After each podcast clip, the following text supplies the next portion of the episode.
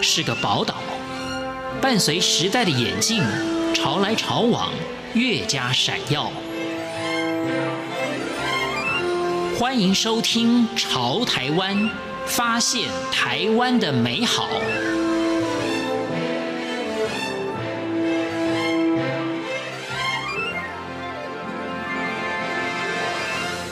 欢迎收听《潮台湾》，我是徐凡。姚巧梅老师历经了记者、编辑、教师等工作，于日本龙谷大学日本文学修了博士的课程，曾经担任过《台湾时报》、《自立晚报》、《天下杂志》、大汉技术学院以及淡江大学等。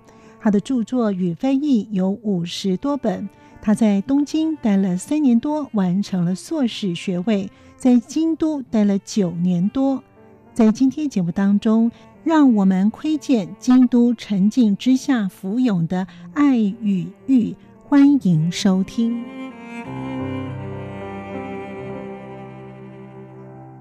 千年流转，京都安然，爱欲京都以古都做舞台。姚巧梅老师也说明了原因，是这样子。这本书哈，它的成型哈，我在三十岁的时候呢，到京都去留学。那么呃，是二十五岁的时候发现京都。那个时候呢，在东京呃念念了书哈，然后毕业了。那我母亲。到日本来找我，东京找我，然后我们一起去旅行。我与我的母亲一起到岚山去哈。那么在渡月桥的时候，我就觉得这个地方非常的宁静哈。所以刚刚徐帆也提到说，为什么可以前后十二年？我觉得。哎，尤其是我们刚刚在聊天的时候讲到沉淀哈，嗯，因为人是有很多阶段哈，那有有些时候你喜欢热闹喧嚣哈，那有些时候你就会很自然的希望能够沉淀，或者是人其实有很多面的。那么呃，二十五岁在蓝山。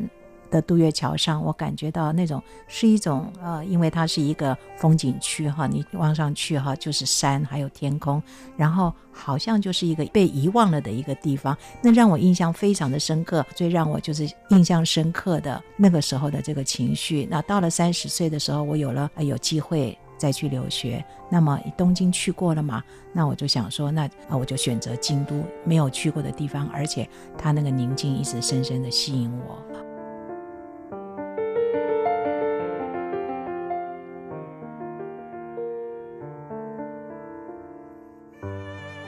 姚巧梅老师在京都前后待了九年多，她从女性的观点，透过地景和回忆写成了旅行散文。呃，那么其实这是我的第二本有关京都的书。第一本是《京都八年》，那个是二十年前写的，也就是那时候在当学生、留学生的时候写的，所以写的跟我的留学生活是比较有关系的。当然也是市井小民的生活。那么这一本书事隔二十年之后再重新写，我后因为我有非常多的照片，其实这个事情的起源是从照片开始。我在整理照片的时候呢，我发现哇，这么多照片，然后呢，其实这照片里面都有一些跟照片有关的地景。还有回忆，那还有故人啊，或者是呃朋友，那呃我就很自然的，我开始我是在脸书先发表的，慢慢的写一篇大概一千字，就其实那个时候是有点看着照片，然后来回想，呃我在京都的前前后后的加起来，其实你说三十岁到现在，我其实六十五岁了，三十五年来的。真看不出来，谢谢徐凡。真看不出来，哎，这三十五年的就是来来去去哈，跟京都结缘的。后来呢，等到写完之后，第三十八篇的时候，我发现哇，怎么都是跟女性有关的寺院跟神社。后来因为这样子，所以我把它想成是从女性的视点，透过地景还有我的回忆，然后写成了这一本旅行散文。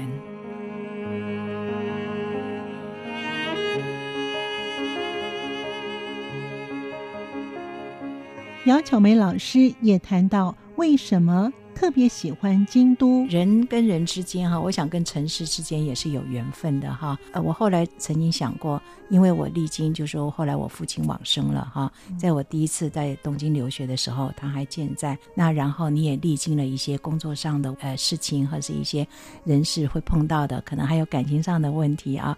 你的人生的阅历稍微开始丰富历练的，有有一些历练之后呢，那你对人生其实是会有不同的想法。我还记得我第一次踏进龙谷大学，我的学校是一个佛教大学。我进去听课的时候呢，那个老师哈，他当他开始哈非常用流畅的这个日文，因为我学的是文学，他开始讲那个小说里面的情节的时候，我不知道为什么我还掉下了眼泪。哦，后来就感觉是比较多感的哈，因为你你开始知道就是。呃，人生的甘甜苦乐哈，尤其是生死哈的这个问题，慢慢的会浮现。为什么叫爱愈京都哈？还有一点就是，它那个愈原来是疗愈的愈。那么疗愈它是一个疗愈的空间。我们从京都车站下车以后哈，它跟大城市是不一样的。它的那个高楼是有设限的，完全没有那种高楼大厦、杰比林斯的压力。然后三十年前的京都没有现在这么的。喧哗人很多哈，我还蛮喜欢的。你下了这个电车站的时候哈，一千五百多座的寺院跟神社，你只要走三步，走的五步，你可能随时就可以进到一个有绿树丛郁的，然后有鸟语花香的一个空间。它本身就是一个疗愈空间，还有非常重要的，它是一个人神共栖的空间。我没有宗教信仰，但是呢，就是。人与神，我知道，就说是对等的，在神的面前。还有，你有很多事情，你都可以跟他说，心情很自然的，你就会感觉非常的平静。刚刚讲的文化艺术，让我觉得很想要持续的待下去，所以就用读书这个借口。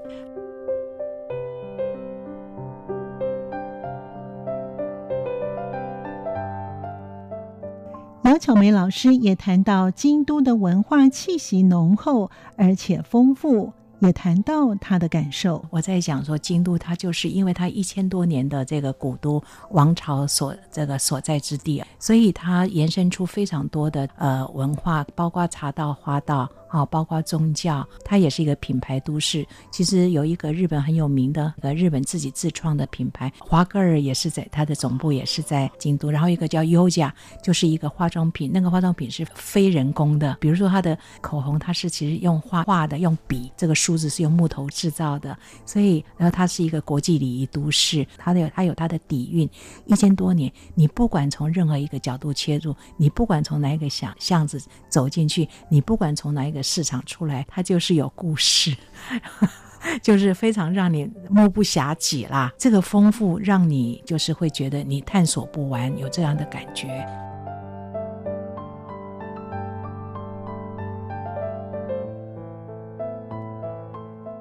在京都有何印象深刻的事？乔梅老师说，对于日本女性来说，只要结了婚，就要从夫姓。在平常以家庭为重，真正的自己会隐藏起来，但是在专业的领域当中，却能够看见他们自信的表现。他也诉说了这一段的故事。佐治太太是我的房东，那边读了八年的书之后，我曾经回来台湾一段时间。后来呢，我又再去研修了一年。那在这一年呢，我再在佐治太太家的后面租了一个没有浴室的一个小房间啊，非常的简陋哈，但是他的房租非常便宜。那这个佐治太太哈，她今年八十岁了，她还健在啊。那他这个房东非常有趣，他就是标准的京都人。他的名字佐治呢，辅佐的佐治理的治。是他的先生的姓，日本女性是结了婚以后，他就姓先生的姓。那这位房东太太，她的有趣是在于，对她非常的勤劳哈，然后她有非常的谦虚。每一次呢，因为她自从她结婚之后，她就一直是家庭主妇，所以有时候我跟她在外面呢走路的时候哈，如果看到这个有提皮包的匆匆的上班族或者卡车司机，她都会停下来说：“お疲れ様でした，辛苦了。”对于劳动，她非常的这个谦卑哈，这是一个。 那另外一个就是，他其实是一个，他也很勤快的家庭主妇，因为他在家里，他一面看电视的时候，他都还会手里会做手工艺哈，念珠啊，他会串念珠。然后当他他也会说，他先生是一个普通的上班族，然后啊，所以他也觉得他必须要节俭家用。那一个其实更重要的是，其实他是一个。花道的老师，他有花道的执照，二十几年、三十年，他每次都告诉我说：“右桑，我告诉你，花道跟茶艺啊，对，他是茶道老师了哈，但是茶道也要学花艺。”他说。这个是永无止境的。那么我跟着他一起去上过他的茶艺课，他的老师九十岁，他七十多岁哈。我觉得我们两个的行动哈，蹲站都不如他九十岁的老师，这是一个。那么还有一个就是说，我看到佐治太太她的脸上的光彩，她平时她是一个影子，可是她在茶道里面。她是她自己，就是说，这就是一种从女性的角度，你可以看出来。我不是女性主义者，可是我就觉得日本的女性事实上是这样子的：她们结了婚之后，生了孩子之后，其实他们就把自己隐藏得非常好。那但是他在这个艺术里面，他非常有自信，他的神情有光彩，他那一天特别的开心。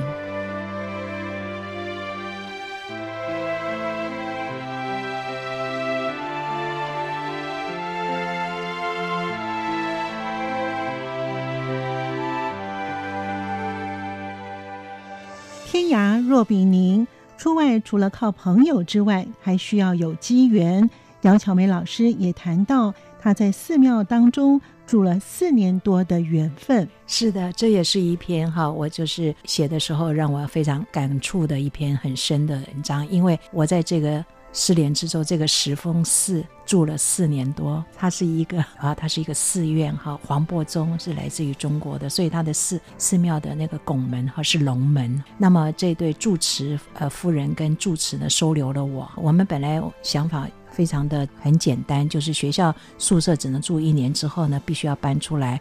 那个时候我心里想，既然来到京都了嘛，当然就是去庙里住住看呐，非常直接的哈，那也是非常欠缺考虑的。但是事实上，我后来发现其实没有那么容易。但是为什么跟这家这个石峰寺结缘呢？最主要是跟台湾有关，因为这个住持太太她是一个呃。家里的生活蛮优越的，年轻的时候呢是个大小姐，因为她父亲在台湾开公司，暑假的时候她曾经来过台湾玩，因为这样的因缘机会，我去找住宿的地方，她正在扫地清扫，然后她就听我说。是台湾来的，他说好，我帮你跟我先生讲讲看。那非常幸运的，我住进去了，而且呢是免费的。但是话说回来，日本有一句话说，没有比不要钱更贵的，意思就是说我虽然住的是免费，但是我要帮他们忙。夏天的时候要拔草，冬天的时候要扫枫叶，我都跟着住持太太一起做的。那这个住持太太呢，她现在如果活着的话，她已经八十多九十岁了。我这三十五年来来去去，我都会去。呃，去找他，但后来慢慢的我找不到他了，因为他失智了，家里人把他送到养老院去了。说我想去看他哈，他的媳妇告诉我说他谁都不认识了哈，他就他也没有让我知道他的地址，所以这个就是失联的记忆之舟。我回去想要找故人哈，但是故人已经不在，但是往事未必如烟，这座寺院它还存在，特别的感慨。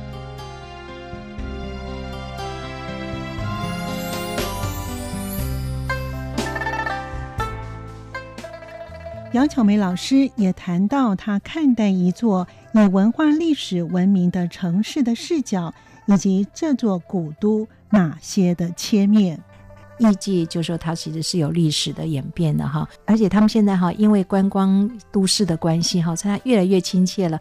以前呢，哦，当他们带着包包，然后这个穿着非常华丽的华服，尤其是在这个华灯初上的时候呢，啊，你要他们就是停步来拍照啊，其实是有点不好意思，而且他们在赶时间。可是现在他们越来越亲切了，好，随后我觉得这个跟时演变还有社会的这个需求有关系的。但是我我想这里面的其实一个很重要的。梗是我们看到艺伎非常华丽的哈，他的外表哈，跟他的其实去表演歌舞哈，他们的那个收费是很高的，因为呢，技艺技能，他们其实是有非常，其实是所谓的才色兼备。几乎都是这样子。我是看到他们还没有上班以前，穿着红色的啊、简单的和服，跟带个红伞哈，红色的纸伞。因为傍晚的时候哈，他们是去哪里呢？那天是下着雨。那么我在这个艺伎之长出现的路上呢，我发现他们是去祭拜其中的一个技艺之神，让你的技能跟艺术提升自我。琴棋书画都是需要训练的。以前的政治家娶的他们的太太艺妓，他们的谈吐、他们的仪态、他们的见识，那当然还有他们的才艺，其实都不是那么简单的。感谢您的收听，我们下次见。